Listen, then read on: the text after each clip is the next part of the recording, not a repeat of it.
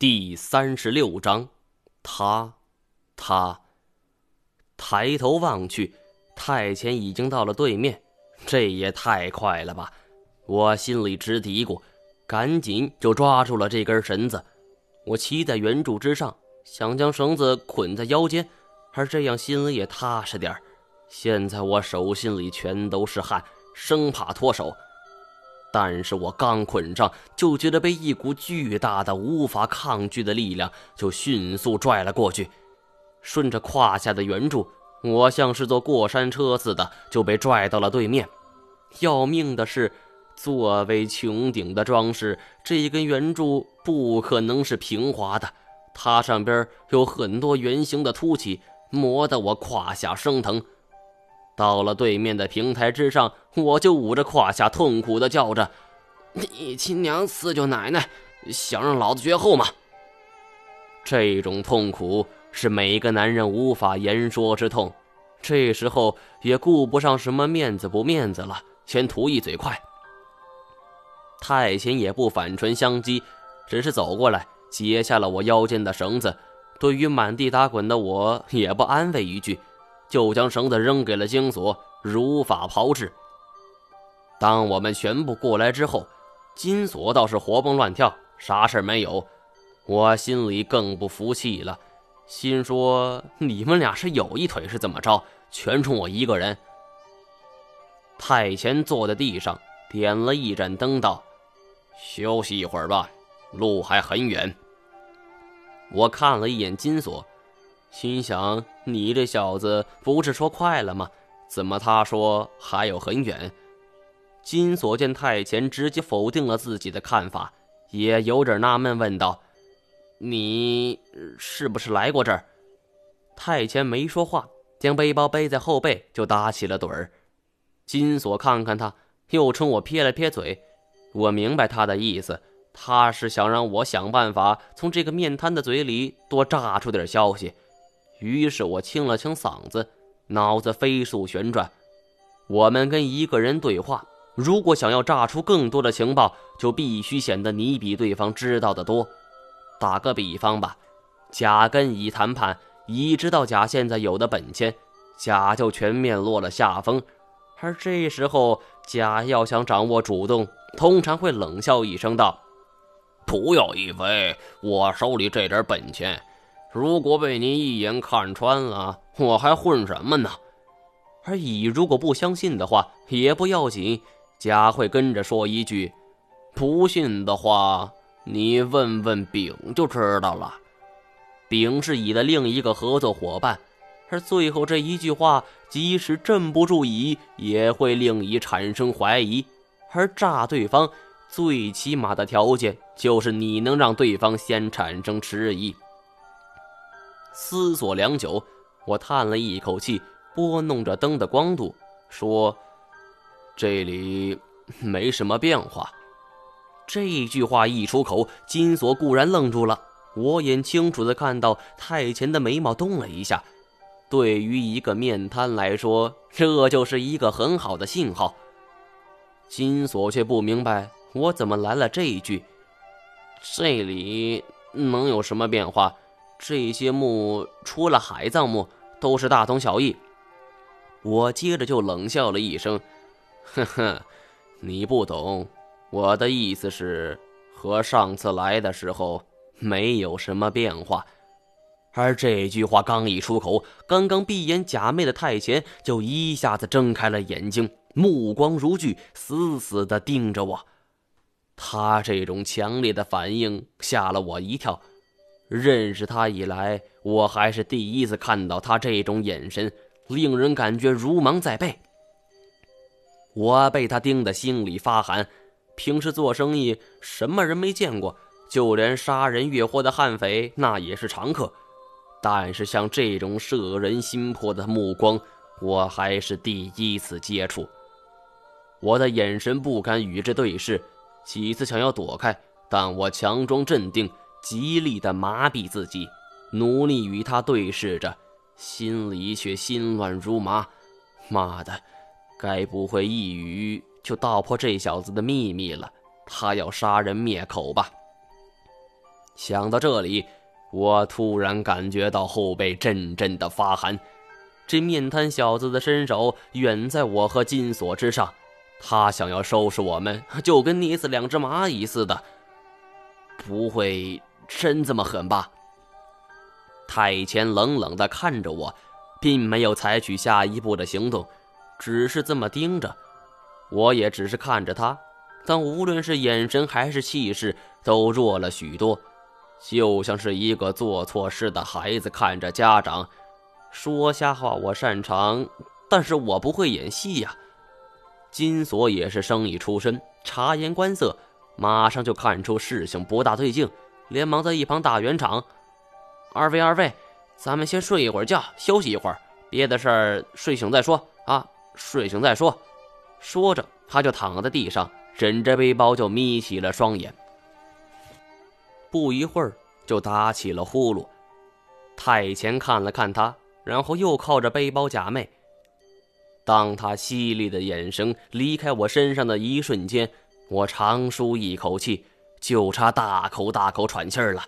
这种压抑的感觉很不舒服，但我不能表现的太明显，之后一个人暗暗调整呼吸，表面上呼吸均匀，而实际上却是心跳不已。他大爷的，这是要吓死我的节奏！太前这个人很奇怪，他如果不想说，我相信这个世界上没人能够让他说。反正我也要查出事情的真相。他充其量是这一次我们的客卿。我自我安慰，就当没认识这个人好了，自己该怎么样还是怎么样。而想到这一点，我心里踏实许多，呼吸渐渐平复，周身疲惫感袭来。一个人睡着了，不知道睡到什么时候。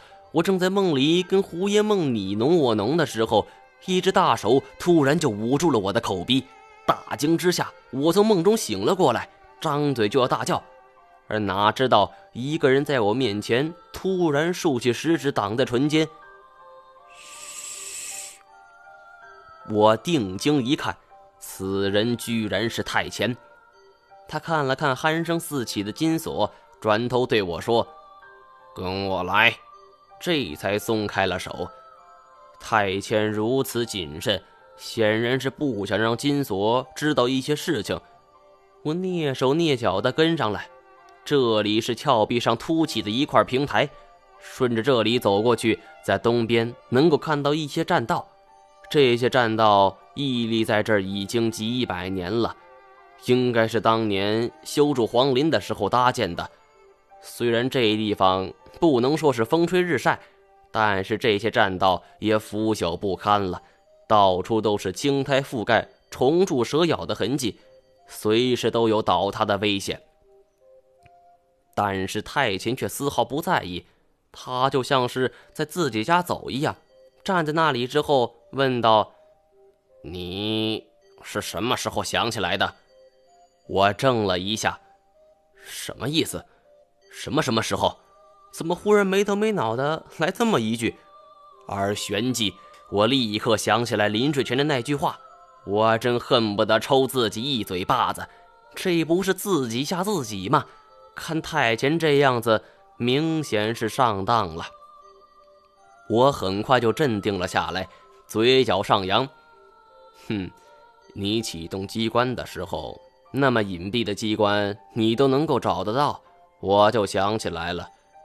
说实话，单单启动一个机关，我无法肯定太前是否真的曾经来过这儿。说不定他是听哪位前辈高人说的，抱着试试看的心态去找，没想到能够成功。所以我的话也没有说死，只是点到为止。这种事情说多了反而容易错。说的越少，对方就越觉得你知道的多。太谦没有说话，脸上也没有任何表情。他说道：“看来是我失误了，但是没办法，我的任务就是带你安全的离开这里。”认识他以来，这是他说过的最长的一句话了。看来我的招已经奏效了。但是除了第一句，这超长的第二句话对我没有任何帮助。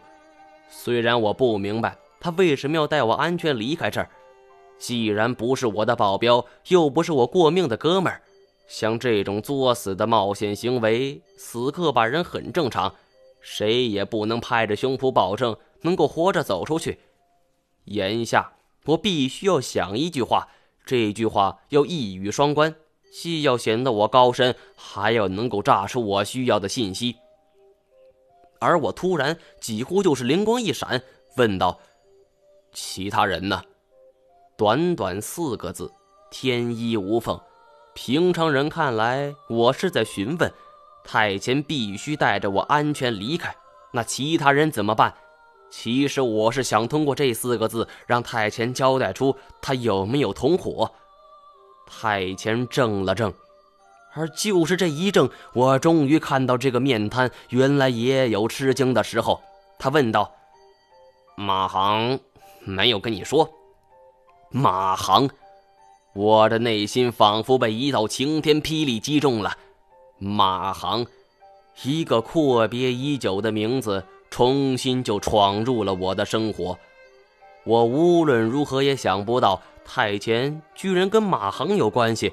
我俩还认识，看来太前悄悄地接近我是有原因的。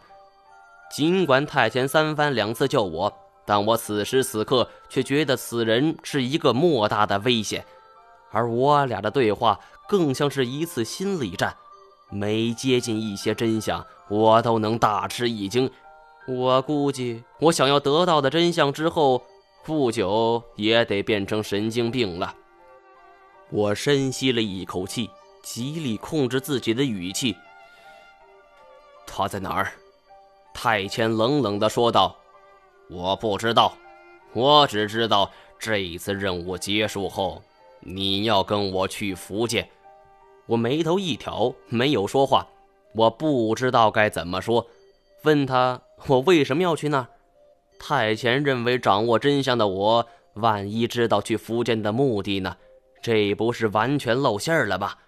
我佯装镇定，缄口不言，而太前极为罕见地补充了一句：“那件事情必须有个了断，必须去。”我心里纠结着，胡九川说内蒙，太前说福建，我一个人能搬成两半吗？不过胡九川也曾经提到过福建的秦老板，或许那边会有什么线索。我想到太前的任务既然是保护我，那么随他去一趟福建也不会有什么危险。但此时答应的太爽快了，会显得自己不够高深，装逼要装全套。于是我眉头紧锁，忧心忡忡地说了句：“我还是有点担心。担心什么事情？我不会说。还是那句话，少说少错。”太监面色平和道：“只是去见见他。他，还是他，亦或是他？他到底是指什么？是个人，还是个动物？还是某种力量的存在？难道是马航？不会吧！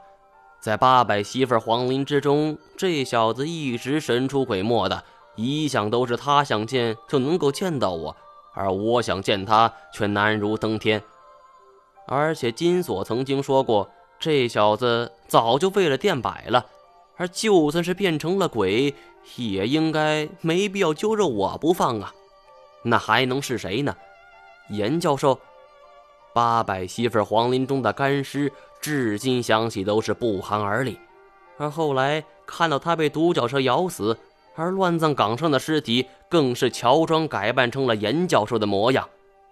但是再见到这个人。我估计自己肯定会被当场吓尿，而除了这二人，我猜不出太前要带我去见谁。虽然我在南方打拼了几年了，但我是土生土长的北方人，南方的朋友有限，福建更是举目无亲，我没有什么朋友。秦老板、孙胖子，这两人我只是听说过。根本就没什么交情，不可能是他俩吧？见我一副犹豫不决的样子，太前说了句：“他等你很久了。”说完，太前就下了栈道，原路返回。我心中叫苦不迭，原指望能够从太监嘴里套出什么，可现在倒好，我更蒙圈了。